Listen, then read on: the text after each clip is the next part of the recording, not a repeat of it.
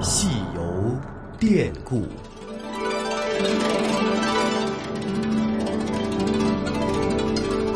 听众朋友，大家好，我是华夏之声的节目主持人胡杨，很高兴在故宫九十的节目当中和大家见面。作为一座世界级的博物馆，故宫拥有着无与伦比的文化资源。在故宫即将迎来六百岁生日的时候，将一个壮美的紫禁城完整的呈现在世人面前，则需要将故宫这六百年间的沧桑变幻完美呈现，而这则离不开繁重复杂的修缮工作。怎样做才能够最大限度地保存故宫的原有风貌？而在修缮的过程当中，工作人员又遇到了哪些困难呢？在今天的节目当中，我们将和大家共同去关注故宫修缮的话题。从二零零二年开始，故宫便开始了一项长达十八年的文物修缮工作。在故宫博物院的院长单霁翔看来，最大限度地记录历史信息是文物修缮的重要原则。今天的故宫博物院正在进行一个整体保护修缮工程。二零零二年开始的，维持十八年，已经进行了十四年了。这个，比如去年又有一批新的古建筑竣工了，比如慈宁宫、大佛堂、寿康宫、乾若馆、慈荫楼、宝相楼、吉云楼、临溪亭、辅臣殿、翠峰亭、宝华殿、中正殿区这些呢。今年呢，都进入了开放和这个合理利用。那么，文物建筑修缮要最大保留历史信历史信息，不改变文物原状，还要进行传统工艺的传承。所以我们今天的修缮任务呢，进入了北部建筑比较密集的区域，那么就应该更加把它作为一项科学的工作来认真的对待。比如乾隆花园，我们制定了一个七年的修缮计划，已经执行了三年。目前的效果还不不错，每一个环节都要进行这个详细的记录，然后公开出版修缮的报告。这些镶嵌工艺啊，这些都要用原材料、原工艺、原技术进行修缮。那么这些从墙上卸下来这些牌匾、楹联、格扇芯儿，都要准确的定位，然后要恢复到原地、原位置。最大限度地保留历史信息，也就意味着要最大限度地去还原故宫的原貌。而几百年的时间过去了，比起文物展品这些看得见的文物的修缮，看不见的传统工艺的还原，则成为了修缮工作面临的最大难题。这是已经修好的卷勤斋，应该说这个经过现在。这个呃，文物系统和有关专家的检查和论证，认为呢，它是文物修缮的一个典范。比如上面这幅通景画，当时修的时候发现呢，它原来是裱在一用一种植物做的地障上面。那么这种植物经过分析，只有在安徽的山里才有。于是我们的专家到安徽的山里寻找这种植物，然后找到用这种植物做纸浆的传承人。那么经过上百次实验，成功了。那么把它运到故宫博物院，今天它这些地藏又重新裱在这幅画的后面。虽然今天看不到他们的工作成果，但是为的就是，比如两百年以后、三百年以后，如果再修卷勤斋的时候，就知道当时使用的什么样的材料、什么样的工艺、什么样的技术。这是也是我们今天倡导的，用今天的保护来这个为未来来保护今天。这就是这个团队，他们应该说做的科学的工作。与静态的文物修缮工作所不同的是，已经开放的展区的修缮工作面临着更大的难题。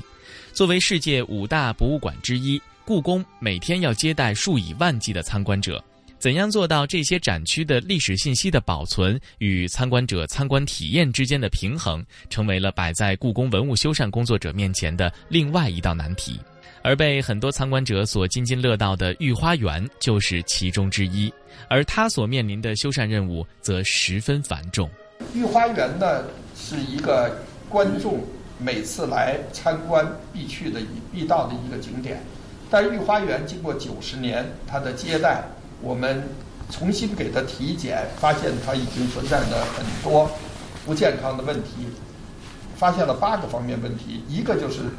遍布全园的彩色石子路，经过多年的踩踏，已经面目全非了，需要修缮。第二个呢，就是大面积的土地裸露，这个地方很奇怪，这个不长草，种了三次都没有成功。那么大面积裸露的土地，北京每当呢刮沙尘暴的时候，那么卷起的灰沙对我们观众对古建都非常不利。第三个就是观众参观路径狭窄。过去呢，这些土地人们不能踩，所以只能在栏杆里面走。当人多的时候，就交通非常不通畅。特别人们要想从这个地方到另外一个地方，要有两走两个直角，人为的也增加了观众的流量。第四个就缺少观众休息设施。人们走到御花园已经很累了，但是呢，御花园里没有座椅，所以人们只能坐在铁栏杆上。第五个问题就是大量管理设施加入进去以后，古典园林被现代园林化，那么景观呢，这个感觉不到古典园林的震撼和美。第六个问题呢，就是古建筑和假山石存在险情。前年呢，就从高高的堆秀山下滚下了两块太湖石，幸亏滚在了里侧。要滚在了外侧，就会出现险情。第七个问题呢，就是媒体经常批评我们的御花园里面的水池，水面上经常飘着一层钱。这主要是导游一到这里面就说这是许愿池，观众就纷纷往里面扔钱。这个所以呢，一直这个环境不好。我们想了很多办法，比如做网子什么都没有解决这个问题。那么古典园林的这个品位受到很大影响。大家耳熟能详的御花园，经过仔细的体检，需要完善的问题还真不少。而在这些问题当中，有一些问题涉及了御花园原貌的再现，而另外一些问题，则是提升御花园参观者接待能力和参观感受的问题。对此，故宫进行了具有针对性的调整，而这些调整也取得了意想不到的效果，为故宫其他展区的修缮工作提供了借鉴。我们最早的做法呢，就是。先把一块地面用透水的这样的木头做了渗井，把它垫起来，这样呢对古树生长也更为有利，观众的可以行走的这个范围呢也扩大了，就可以这个有条件对彩色石子路进行修缮。原来我们就把原来做的拓片找出来，把配好材料，开始认真的修石子路。那么修好的石子路应该还是很漂亮。然后我们就把遍布全园的上千延长米的铁栏杆都去掉了。这些铁栏杆过去影响观众的行动，也呢影响景观。去掉以后，整个御花园显得空透了，这个呃恢复了园林景观。原来过去这些花池都用铁栏杆围的，现在我们呢用绿篱围。比如这块地方原来花池铁栏杆围一道，这个土地又围一道，现在呢就。改成这样了，那么增添了座椅，比如六个人座椅、九个人座椅。现在呢，御花园里面三百五十名观众可以有尊严的坐在凳子上、坐椅子上休息。那么过去这样大的一块地方就是游人止步，现人们过去只能走两边，现在我们都开放，所有的环境的观众都可以能进入，认真仔细的来观赏。再有呢，过去的盆景。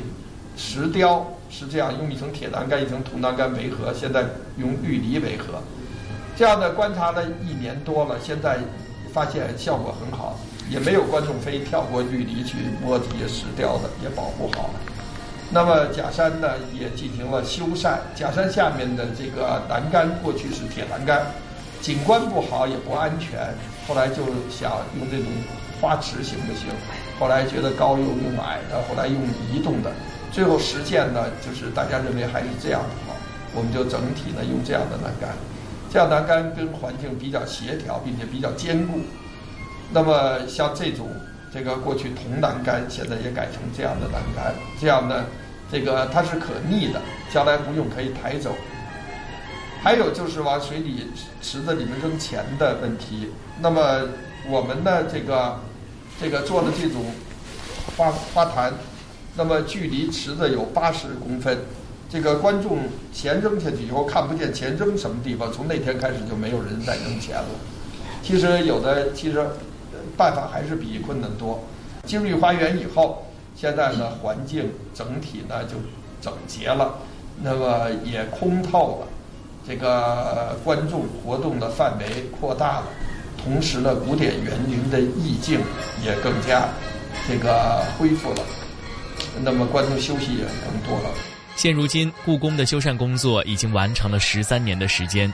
据单霁翔先生介绍，等到修缮工作全部完成的时候，故宫的开放面积将会达到百分之八十，而那一年，故宫将会迎来它六百岁的生日。